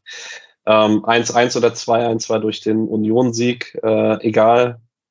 Und deswegen steht dann am Ende Platz 6 und eine 2-1-Niederlage in Leverkusen. Und Nick. Dazu würde ich noch sagen, das war leider wieder ein Moment, in dem Sidia gar nicht gut aussah, der eigentlich seinen Mann an der Seitenlinie gestellt hat, den, dem eigentlich fast den, ich dachte eigentlich in dem Moment, okay, der nimmt ihm jetzt den Ball ab und dann kommt nochmal eine Flanke rein, aber er ist halt irgendwie nicht in den Zweikampf äh, gekommen. Und da muss man dann auch noch sagen, äh, sind Dinge, wo äh, Flecken halt einfach äh, sehr zurückhaltend ist. Ich glaube, ein Neuer wäre halt einfach, anstatt weiter zurückzurennen, dazwischen gesprintet und hätte ihn weggeklatscht, einfach wie Nico das auch gerne macht. Also der, der Ball kam halt genau in den Raum, wo Flecken gerade gelaufen ist. Und ich glaube, so, so ein Torwart, der vielleicht so ein bisschen, bisschen, ich mag dieses Wort nicht, aber mir fällt gerade nichts Passenderes ein, abgewichster spielt, äh, der haut halt einfach da dazwischen und, und ist dann der Held an der Mittellinie, was halt voll geil ist, wenn es funktioniert. Und als Profi-Fußball, äh, FIFA-Spieler, äh, der Flecken ja ist, wenn du den Torwart da draußen hast, hältst du dieses dumme, bei mir ist es Dreieck äh, gedrückt, bis halt ein Grätsche geht oder so, dass er da nicht zum Schluss kommt, ganz klar. Muss eigentlich wissen. War aber wirklich dann auch egal, hat mich dann nicht mehr groß mitgenommen. Ähm, war da ein bisschen schade, aber da es auch bei Union mittlerweile egal war, war es mir dann auch nicht mehr so wichtig. Ähm, ja, war dann, war, die Enttäuschung war dann natürlich klar, aber da zum Zeitpunkt wusste ich eben schon, wie es in äh, Leipzig steht. Was halt krass war, war die letzte Viertelstunde, was mir ein bisschen Sorgen gemacht hat, ist, wie platt der SC war, also wirklich komplett. Ähm, Spieler wie Grifo hatten seit der 82. eigentlich keinen Meter mehr, den sie gehen konnten. Ähm, hat Krämpfe gehabt, immer wieder, habt ihr immer gesehen, dann irgendwann wirklich stehen geblieben, als der Ball eigentlich zu ihm gerollt ist und so. Und das hat mich dann schon so ein bisschen beunruhigt für nächste Woche, wo es ja potenziell auch nochmal ein richtiges Kraftding wird. Ähm, dass man sich da jetzt nochmal so stehend K.O. gespielt hat. Hoffe, dass man die jetzt wieder fit kriegt für die Woche. Ja, das kommt halt ein bisschen auf das, was Grifo an, im Interview angesprochen hat. Ich weiß nicht, ob Patrick da auch gerade darauf raus wollte, äh, der gesagt hat, man braucht ein bisschen breiteren Kader. Ähm, es hat halt lange funktioniert, dass man wirklich in der 60. Minute, 60., 70. Minute die komplette Offensive rotieren konnte. Und jetzt merkt man halt, was passiert, wenn du trotzdem weiter dein Offensivpressing spielst, ohne dass du wechseln kannst und eben nicht diese vier, fünf offensiven Wechseloptionen hast, weil dann halt die Spieler einfach platt sind. Und das wird sehr spannend, auch ähm, im Zug halt auf das Pokalspiel und die taktische Ausrichtung dann, wie man das dann angeht. Wollt ihr denn sonst noch einzelne Spieler rausheben? Äh, ganz kurz wollte ich noch loben, äh, geiles Tor von Palacios auch einfach, also den macht auch nicht mhm. jeder so rein, mal ganz, also mal ganz abgesehen davon, dass es halt irrelevant ist eigentlich. Ja, Gleichzeitig wurde er heute, habe ich, äh, hat mir jemand im, äh, bei den Eintracht-Frauen gesagt, er war enttäuscht, dass der Ball aufgesprungen ist, weil es natürlich eigentlich nur dann cool, wenn du ihn direkt rein musst. Ähm, äh, Rodrigo Salazar hat den heute noch von hinter der Mittellinie äh, Volley rechts oben, also nicht Volley, aber ohne dass er auf den Boden kommt, rechts oben in den Winkel gedonnert. Geile ja. Bude. Besserer Spieler. Äh, ähm, grundsätzlich, weil wir es dann nochmal, weil wir es nur kurz drüber hatten, Flecken hat einige richtig geile Paraden da drin gehabt. Und ähm, ja, also fühle mich sehr, sehr sicher nach wie vor mit äh, Flecken im Tor. Und man hat es jetzt im letzten, in der Rückrunde nicht mehr so viel drüber gehabt, aber auf jeden Fall sein großer Anteil gehabt an der extrem guten Saison vom SC. Dann auch dein Spieler des Spiels? Ja. Okay. Nick darf trotzdem noch. Ich würde in die Diskussion noch mal ganz kurz Nico reinwerfen, der mir bis auf diesen einen Block, der grandios war, auch wieder nicht so gut gefallen hat, dieses Spiel. Also habe ich, ja, ich weiß nicht, also ich habe, man hat ja so ein bisschen gehört, dass die Verkündung so ein bisschen äh, von seinem Wechsel vom ST ausging. Man hat auch den Ginter-Wechsel direkt parallel um das äh, gehabt, um das Medienecho zu zurückzunehmen. Aber ich glaube, dass es Nico nicht so gut getan hat. Vielleicht werden, also werden wir sehen. Ich denke, nach dem das Pokalspiel ist dann so das, was die, das Narrativ entscheidet, wenn Nico da gut spielt, dann hat man alles richtig gemacht und wenn er nicht gut spielt, dann hat man sich halt irgendwie versaut. Ich würde halt auch sagen, man muss gar nicht in dieses er will nicht mehr oder so, das sieht man sehr klar, dass es nicht ist, sondern ähm, eben dieses, was, das hat er selber schon mal gesagt, als es so im Winter so viel losging, hat er selber gesagt, das tut mir gar nicht so gut. Und daher ist es jetzt, glaube ich, keine wilde Spekulation zu sagen, das ist nicht so toll für seinen mentalen Zustand, wenn er die ganze Zeit mit anderen Sachen sich beschäftigen muss, weil er ja selber das eben schon so angesprochen hat, dass es ihm am besten tut, wenn er da seine Ruhe hat. Und die hat er halt einfach im Moment nicht, ist ja auch klar. Ähm, glaube, also ich würde, was ich halt ein paar Mal gesehen habe, was mich dann immer ärgert, ist, wenn man das dann irgendwie auf sowas schiebt, wie eben ist mit dem Kopf schon weg und so oder ist, oder die ganze Mannschaft, es hat nicht mehr drüber nachgedacht, das ist dann sehr, sehr ergebnisorientiert und so. Aber ich denke, es ist absolut fair zu sagen, dass er besser gespielt hat, bevor äh, es die ganze Zeit um seine Zukunft ging. Und würde aber vielleicht noch kurz sagen, ähm, weil das in den gleichen Zeitraum fällt, man spielt seitdem halt nur noch Viererkette. Und ich fand Nico Stotterbeck diese Saison schon deutlich besser in Dreierketten spielen meistens als in den Viererketten spielen, weil einfach seine ein bisschen riskantere Art und Weise, einen linken Innenverteidiger zu spielen, seltener, also es ist leichter aufzufangen. Dienert hatte meistens den kürzeren Weg, um dann mal, wenn mal ein Wackler drin war, halt einfach dazu zu schieben und das wegzuklären. Das ist halt einfach in der Viererkette ein bisschen weiter. Ja, du hast auch einfach hinten äh, Linert hat das mal so schön gesagt vor ein, zwei Jahren, du hast hinten einen Mann mehr. Ähm, du kannst dann nach vorne schieben, aber das macht Freiburg ja auch im, äh, in der Viererkette. Also Günther ist ja auch in der Viererkette quasi ein Wingback zum Beispiel. Ähm, aber du hast halt einfach durch diese Dreierkette hinten einen Mann mehr, kannst dich stabiler stellen, kannst dann aus der Mitte auch nach vorne arbeiten. Dinge, die du jetzt so halt irgendwie nicht hast. Ähm, bin auch großer Fan der Dreierkette in Freiburg. Ich verstehe, dass in manchen Situationen die Viererkette immer besser war.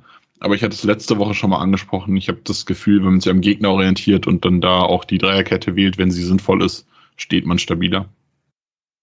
Gut, ich kriege noch ein Spiel des Spiels von dir, Nick. Boah, das ist schwer, ne?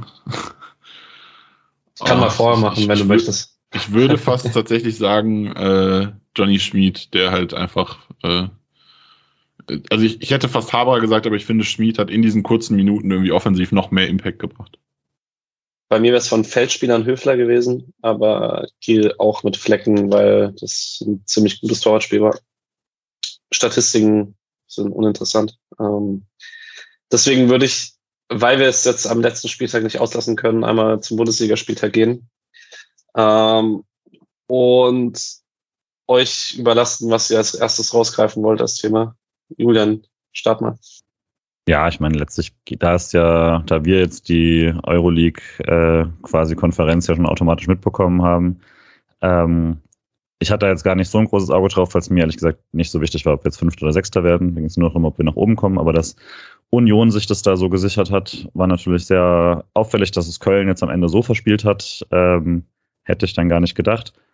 Leitet dann aber natürlich über äh, von der dann relativ schnell uninteressanten Euroleague-Frage, äh, die nur noch über die Champions League-Diskussion äh, quasi spannend war, zum äh, Abstiegsding, wo es glaube ich, das war ja dann doch schon das Krasseste. Mir war es gar nicht so klar, ich habe es ja erst danach gesehen, ähm, wie knapp das dann quasi war bei Stuttgart und wie hoch verdient es war. Aber dass Stuttgart äh, da dem Tod von der Schippe gesprungen ist mit äh, einem Tor in der Nachspielzeit, äh, nachdem Hertha auch erst in, der, in der äh, glaub 85. oder so den Rückstand kassiert hat, war für eine sehr, sehr langweilige Schlusskonferenz am letzten Tag. Insgesamt äh, würde ich sagen, waren es wenigstens richtig äh, spannende letzten Minuten in, äh, für, die, für die Abstiegskonferenz. Ja, es war ziemlich krass, weil äh, du halt gerade dieses Dortmund-Hertha-Spiel hattest du relativ früh irgendwie das Gefühl, Dortmund hat gar keinen Bock mehr. Und es ist ein richtiges Dortmund 34. Spieltagsspiel und die gehen doch mal irgendwem richtig auf den Piss, damit dass sie scheiße spielen. Äh, 18. Minute den Elfmeter kassiert zum 0-1 und dann auch irgendwie, ich glaube, wir haben auch nichts gebacken bekommen. Ich habe das Spiel halt nicht gesehen, aber man kriegt das ja so mit. Und dann haben sie sich aber halt äh, doch nochmal rausgeholt mit dem Elfmeter und dann der 84. ausgerechnet Mukoko, der die, die Hertha in die Relegation schießt, so. Also indirekt dann. Und äh, Stuttgart auch halt dann äh, 92. ist, ist krass. Wie dankbar bist du persönlich, Nick, dass dann der Müller-Fehler nicht äh, die große Story war? ich fand, bin sehr, sehr dankbar, weil äh, Flo Müller die letzten Wochen eigentlich sehr gut gespielt hat und auch einen Anteil daran hatte, dass, dass Stuttgart irgendwie noch Chancen auf den, auf den Klassenerhalt hatte, habe ich das Gefühl. Also man hätte sowohl gegen Wolfsburg als auch gegen Stuttgart locker verlieren können, wenn Flo nicht gut gespielt hätte. Ähm, jetzt dann der Fehler, da dachte ich mir schon, boah, nee, ey, das ist. Also ich, ich habe direkt auf Twitter gesehen, alle, also dieser Flo Müller-Hass geht sofort wieder los und dachte ich wirklich, als das Tor gefallen ist, dachte ich mir so, ist vorbei, er kann jetzt mal eine Sommerpause, Ruhe haben und dann nochmal ordentlich angreifen.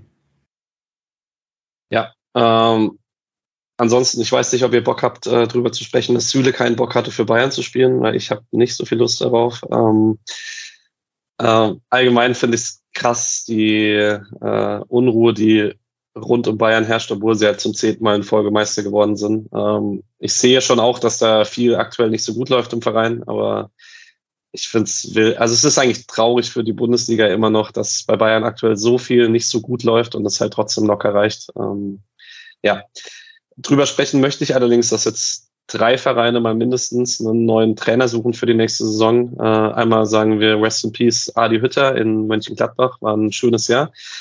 Ähm, Wer da noch ein bisschen was hören möchte, hört euch das Matthias Ginter äh, Interview von Mitgeredet an. Auch sonst sehr empfehlenswert ähm, für alle, die es noch nicht gehört haben. Äh, Weinziel hat am Sky-Interview, äh, bevor es Stefan Reuter persönlich gesagt hat, verkündet, dass er nächstes Jahr nicht mehr Augsburg trainiert. Das war auch eine schöne Story und äh, die fast langweilige klassische Trainerentlassung gab es heute von Wolfsburg äh, zwischen, also zwischen Wolfsburg und Florian Kofeld. Ähm, da hat man scheinbar nicht mehr genug gesehen, dass man zusammen in die nächste Saison geht.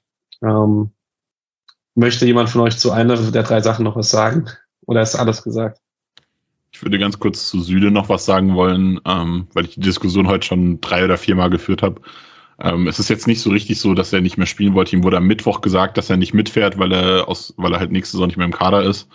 Dann ist am Freitag hat sich Sabitzer verletzt. Dann äh, hat Nagelsmann ihn gefragt, möchtest du noch mitkommen? Er hätte aber wahrscheinlich 90 Minuten auf der Bank gesessen, weil also es, der Tenor war ganz klar, wir möchten die Leute spielen lassen, die nächste Saison noch da sind. Das heißt, er hätte safe nicht gespielt.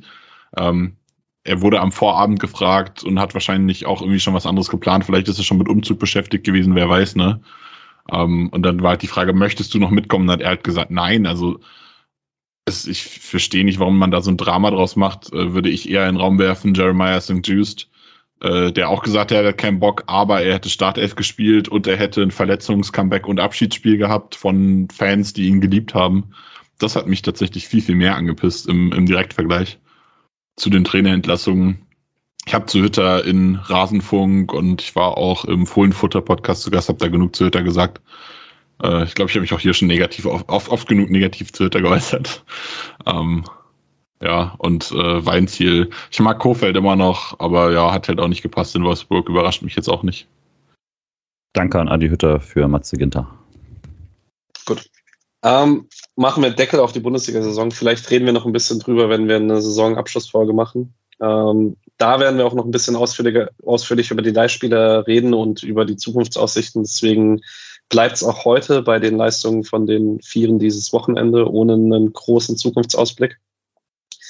Ähm, Gianluca Itter hat äh, wieder Startelf gespielt als linker Innenverteidiger. Fürth hat 2-1 verloren in Augsburg zum Bundesliga-Abschluss, hat 90 Minuten durchgespielt. Ähm, kann zur Leistung leider nichts sagen. Ähm, wo ich zur Leistung ein bisschen was sagen kann, ist Berlino Tempelmann. Der hat heute beim 1-2 von Nürnberg gegen Schalke im 4-4-2 mit Raute von äh, Trainer Klaus das erste Mal auf der 10 gespielt. Hatte da wenige eigene Akzente. Ich glaube auch nicht, dass das die Rolle ist, auf der er in Zukunft glücklich werden würde. Ähm, ging nach 58 Minuten raus für Dovedan. Ähm, naja, kann man mal probieren. Ist auf jeden Fall noch ein Jahr in Nürnberg. Ich weiß nicht ganz genau, ob das zwischen diesen beiden Folgen bekannt wurde. Wenn ich hörte, ist jetzt halt ein zweites Mal oder ein drittes Mal. Ähm, Carlo Bukalfa hat bei Regensburg beim, bei der 2-0-Niederlage beim Bremer Aufstieg äh, wieder von Anfang an gespielt, hatte drei sehr gute Abschlusschancen per Kopfball hätte es da Bremen ein bisschen madig machen können, das Spiel heute. Ähm, wurde in der 75. Minute ausgewechselt. Und Niklas Tiede hat mit Ferl am Samstagmittag mit einem 1-1 gegen den MSV Duisburg den Klassenerhalt äh, perfekt gemacht. Man wäre auch so nicht abgestiegen durch das äh, Viktoria Berlin oder Köln, ich weiß es nicht. Eine von den beiden Viktorias äh, hat verloren und steigt jetzt ab. Ich glaube Berlin. Ähm, Viktoria Berlin, ja. Ja, genau. Ähm, schön für ihn auf jeden Fall, dass er da mit einer auch guten Rückrunde nach allem, was man lesen kann, seinen Teil dazu beitragen konnte, dass Fern in der dritten Liga bleibt. Wird auch spannend, was mit ihm passiert. Aber wie gesagt, reden wir noch mehr drüber. Die Frauen haben heute gespielt, 0-0 äh, beim ersten FC Köln. Es gibt noch kein Highlight-Video. Ich hab, bin auch nicht dazu gekommen, es live zu sehen. Ähm, deswegen kann ich nicht arg viel dazu sagen. Äh, Julian war bei einem anderen Spiel der Frauen-Bundesliga, deswegen gehe ich von aus, dass es ihm ähnlich geht. Jo. Äh, genau. Wir werden, denke ich, safe wieder eine Frauenfolge machen, diese Sommerpause, wo wir ein bisschen ausführlicher über die letzte Saison und über die nächste Saison sprechen werden. Ähm, man hat auf jeden Fall auf Platz 6 abgeschlossen mit äh, 32 Punkten und einem Torverhältnis von plus 9, glaube ich. Ähm, also die beste der Mittelfeldmannschaften, könnte man sagen. Ähm, die zweite Mannschaft hat zum Saisonabschluss 1-1 gegen den ersten FC Saarbrücken gespielt.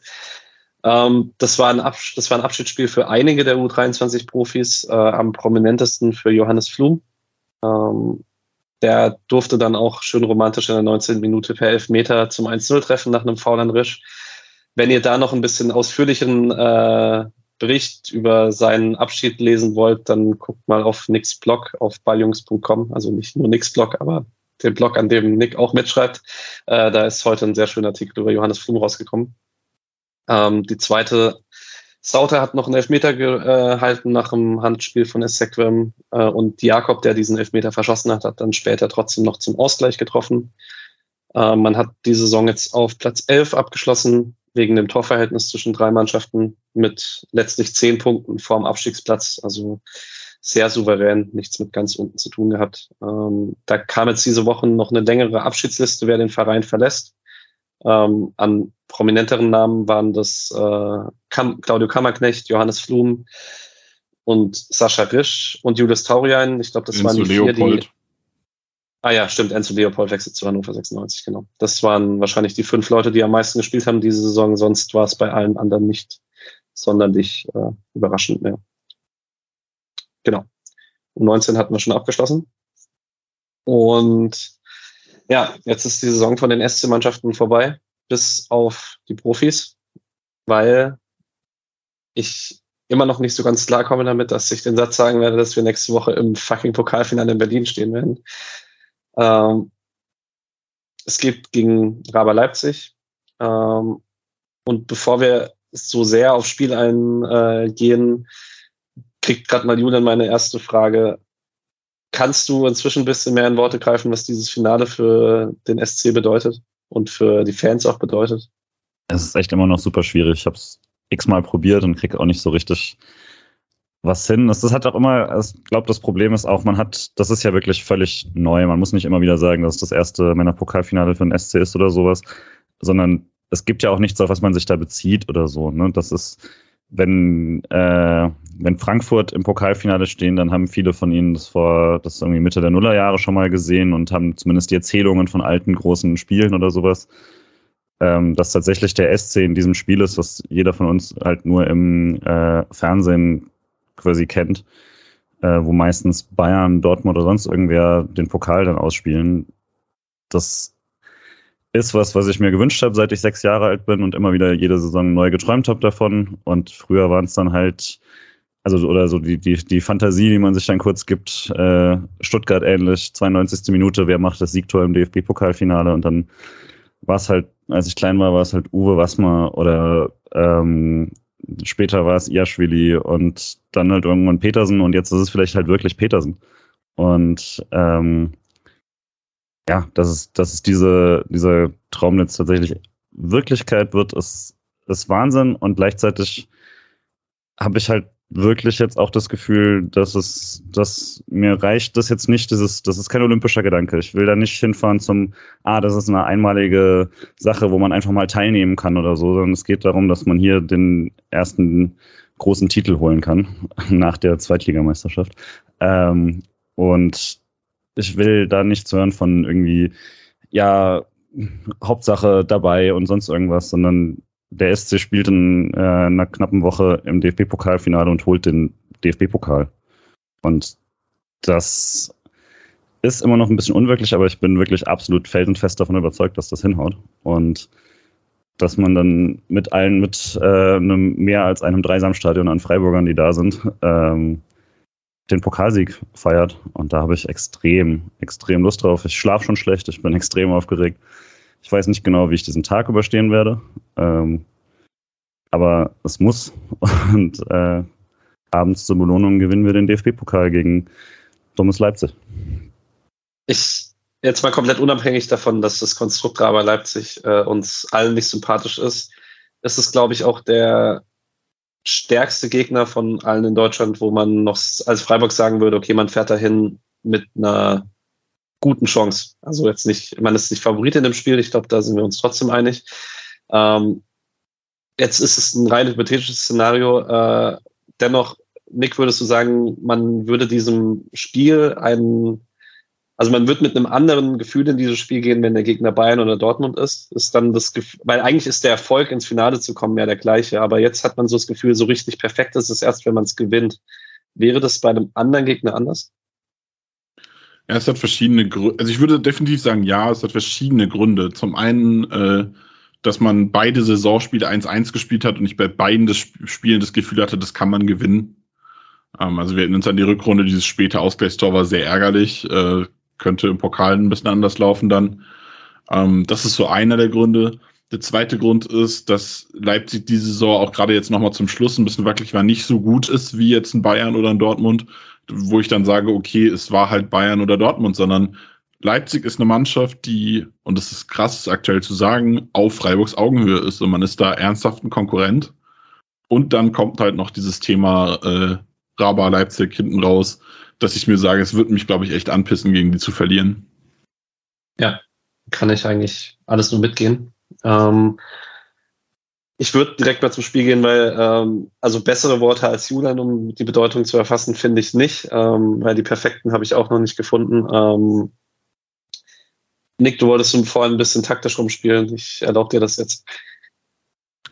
Ja, ich habe mir schon einiges an Gedanken gemacht. Äh, ihr seht im Hintergrund mein Taktikboard nicht, weil es äh, zu dunkel ist. Ähm, ich habe schon so ein bisschen rumgespielt, ein bisschen rumprobiert. Ähm, ich hatte eine, einen Gedanken, was der auch war, als wir jetzt über, darüber gesprochen haben, dass wir zuletzt immer Viererkette gespielt haben. Da dachte ich mir, okay, man hat gegen Union ein 3-5-2 die Viererkette gezeigt, um im Finale die Dreierkette auszupacken und äh, Raba so ein bisschen zu überraschen. Das ist ein Gedanke, den ich durchaus hatte.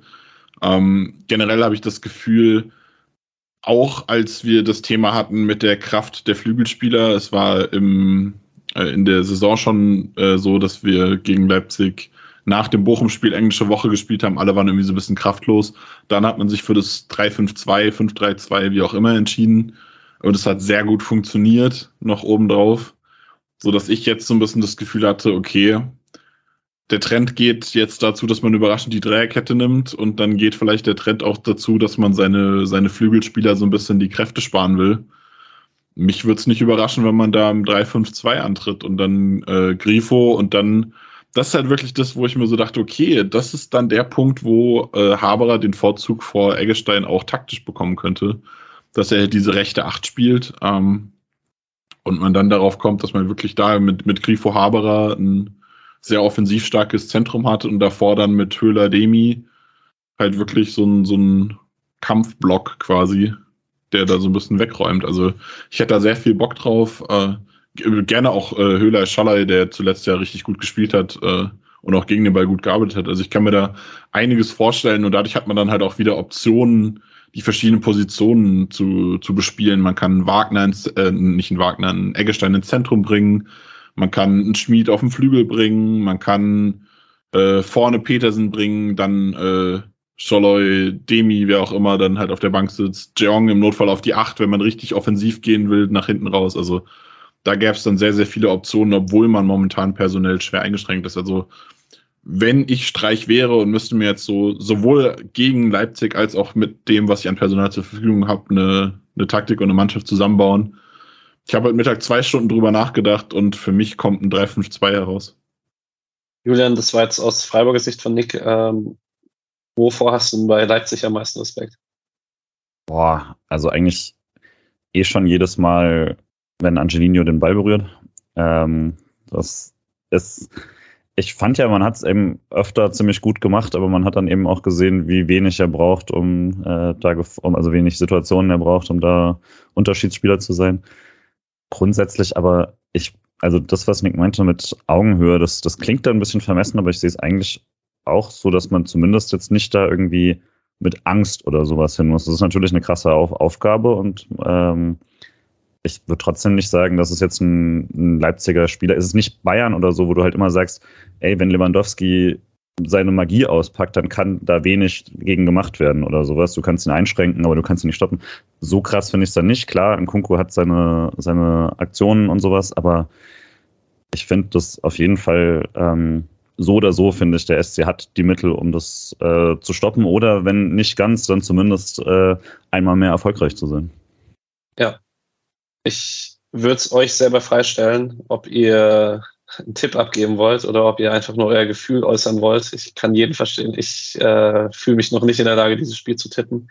Ähm, muss aber auch sagen, ich habe selber, vielleicht wenn es ums reine Gefühl geht, ich habe kein Szenario in meinem Kopf, wie diese, also wie ich mich nach diesem Spiel fühle. Also ähm, ich, äh, ich kann noch nicht so richtig beschreiben, wie ich mich fühlen würde, falls wir das Ding gewinnen, aber irgendwie nimmt es auch keinen Platz in meinem Kopf ein, dass wir es verlieren könnten. Es ist ähm, ja, und gleichzeitig geht es mir ähnlich wie Julian, dass ich auch jetzt schon merke, dass dieses Kribbeln, glaube ich, diese ganze Woche anhalten wird. Und das ist einerseits sehr cool, andererseits auch nicht sonderlich gesund. ähm, ich hab, weiß gar nicht, also Tipp fehlt mir dann tatsächlich auch so ein bisschen das Gefühl für dieses Spiel, so ein konkretes Ergebnis oder sowas. Es ist mir aber auch wirklich völlig Latte wie. Also das geht nicht um, um geht nicht um Spaß, äh, wie Anna auf Twitter mal so schon gesagt hat, es geht nur darum, dass man irgendwie dieses Spiel gewinnt. Und wenn sie es unberechtigt in der Verlängerung äh, hinmurksen, ist mir das auch völlig recht. Aber ich habe auch so gar kein Gefühl dafür, wie es laufen wird. Allein tatsächlich, wenn man es jetzt neutral betrachtet, der SC hat zu verschiedene Leistungen gezeigt in letzter Zeit und zu verschiedene Herangehensweisen gehabt als dass ich irgendwie ein Bild davon hätte, wie man am äh, Samstag auftritt. Und ehrlich gesagt gilt das gleiche für Leipzig. Und äh, ich meine, die laufen jetzt auch nicht gerade mit Selbstbewusstsein. Also deren Weg in die Champions League ist auch dreimal Kopf angehauen und irgendwie ins Ziel gekommen. Also ähm, ist jetzt nicht so, dass, dass die jetzt diesen extrem, diese extrem gute Rückrunde voll mitnehmen können, sondern die haben, haben auch gemerkt, dass sie die letzten Wochen ihre Probleme hatten, obwohl sie, glaube ich, mit deutlichem Vorsprung Rückrundenmeister sein müssen. Ich habe es jetzt nicht geschaut, aber ich meine, die waren ja völlig enteilt. Ähm, ich glaube schon, dass da, dass, dass, äh, dass die genauso wenig wissen, was sie da erwartet. Nick, du darfst jetzt noch ein bisschen äh, ablassen. Also mit dir habe ich ja besonderes Mitleid, weil du hast diese Anspannung ja doppelt diese Woche, weil Frankfurt ja diese Woche noch so ein kleines Europa League-Finale spielt. Wie geht's dir? Kannst du überhaupt noch atmen? Ich habe den Vorteil, dass ich äh, weiß, wie es sich anfühlt, das Pokalfinale zu verlieren im Stadion. Ähm, ich habe das Pokalfinale noch nicht im Stadion gewonnen, aber ich habe schon mit Frankfurt ein Pokalfinale gewonnen. Ähm, von daher habe ich da so die, die halben Gefühle quasi auch da. Es fehlt noch der, der Pokalgewinn im Stadion und ich habe sehr, sehr viel Bock drauf. Ich kann jetzt auch äh, wenig dazu sagen, äh, was ich tippen würde. Wahrscheinlich würde ich sagen 1-1 äh, und es geht irgendwie in die Verlängerung und Freiburg gewinnt, weil das ist so der, der Tenor diese Saison, aber mhm. keine Ahnung, ey, es kann auch ganz anders ausgehen. Ähm, ja, mit Frankfurt, ey, ich bin ähm, mental nicht bereit für diese zwei Endspiele. Ähm, ich glaube, dass es, auch wenn ich unfassbar gerne in Sevilla wäre und unfassbar gerne direkt das Flugzeug von Sevilla nach Berlin gebucht hätte, was ein sehr, sehr geiler Trip gewesen wäre, ähm, ist es, glaube ich, für meine, für meine Stabilität psychisch sehr gut, dass ich keine Karten für Sevilla bekommen habe. Dann habe ich zumindest einmal so ein bisschen den Stress nur von zu Hause. Ähm, ja, es ist eine, eine Woche, die sehr geil ist und sehr, sehr, sehr, sehr, sehr, sehr geil enden kann. Ja, das ist, denke ich, für den SC auch so. Ähm, ich habe kein kluges Schlusswort, ähm, deswegen verweise ich zum Schluss nochmal auf den Anfang.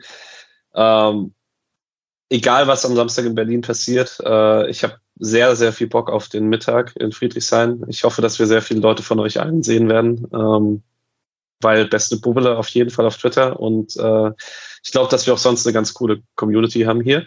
Ähm, und ich habe Bock, da einige kennenzulernen. Wenn ihr wollt, dass ihr gleich erkannt werdet, bringt Namensschilder mit. Das können wir nicht organisieren. ähm, genau. Und dann können wir bei ein bisschen Kreisliga-Fußball vielleicht die Nerven ein bisschen runterbringen. Ähm, und dann, genau, mal, genau, einen Punkt wollte ich noch machen ähm, in dem Zusammenhang. Wir wissen, dass es ja wahrscheinlich einen Fanmarsch geben wird. Ähm, und wir wissen auch, dass das Kreisligaspiel mittags um zwei startet. Ähm, wenn der Fanmarsch sich zeitlich überschneidet, werden wir natürlich rechtzeitig von Friedrichshain aus losgehen, damit wir das alle zusammen machen können als Freiburg-Fans. Der Alex kommt dann halt leider nach, weil der kann nicht einfach vom Feld runterrennen. Höchstens er holt sich rot, so ähm, Command-Style so ungefähr, äh, früher in den Urlaub. Ähm, Genau. Also ihr müsst für, damit ihr nach Friedrichshain kommt, müsst ihr auf nichts anderes verzichten, ähm, sondern wir kriegen das alles hin. Und ja, dann sehen wir uns in Berlin, Leute. Krass, ähm, auch, auch euch beide. Julian, ich sehe schon einen Tag früher, nick dich am Samstag. Ähm, und ich wünsche euch einen schönen Abend. Ja, vielleicht sehen wir uns auch so schon Freitag. Ja, ja vielleicht. Ja, ja, richtig. Ich habe richtig Bock, Leute. Lasst ja. uns Berlin abreißen. Ja, Mann. So ist es Berlin. Macht's gut. Ciao. Ciao. Ciao. So